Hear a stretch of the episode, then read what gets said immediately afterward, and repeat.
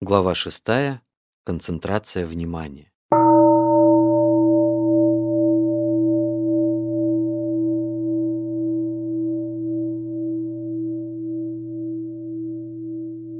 Чем чаще мы практикуем возвращение к самим себе и чем больше времени уделяем развитию осознанности, тем отчетливее становится для нас переживаемое страдание.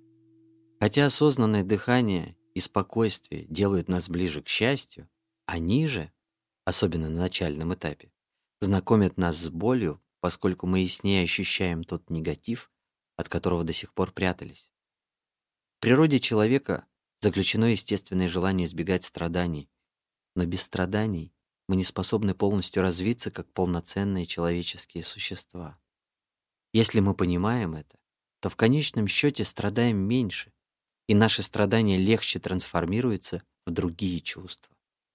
Если мы настойчиво избегаем страданий и прячем их в самые отдаленные уголки нашего разума, мы только продлеваем их существование. Если мы никогда не пережили страданий, то не сможем и не захотим понимать и сострадать другим людям. Страдание в жизни человека играет очень важную роль.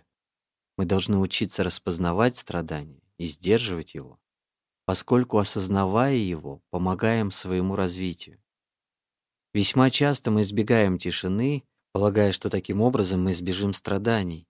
Но на самом деле пребывание в тишине для возвращения в себя является единственным способом помочь исцелиться от страданий. Значительная часть моего наставничества посвящена тому, чтобы помогать людям научиться распознавать страдания, сдерживать и трансформировать его в другие чувства. Это целое искусство и нам нужно его постичь, нам нужно научиться спокойно улыбаться нашим страданиям, так же, как мы спокойно улыбаемся влажному илу, потому что понимаем, что только с его помощью и при наличии соответствующего умения мы вырастим на этом иле прекрасные лотосы. У страданий бывают очень глубокие корни, тяжелые эмоциональные раны, остающиеся с нами надолго после их возникновения. Но бывают и такие страдания, который по-французски называется «лептит мизер», небольшие неприятности, возникающие в нашей жизни ежедневно. Если мы научимся справляться с ними, то избежим участия стать жертвой так называемых тяжелых трудных будней. Когда страдания, то ли глубокие, то ли небольшие, нам мешают, мы должны суметь распознать и сдержать их.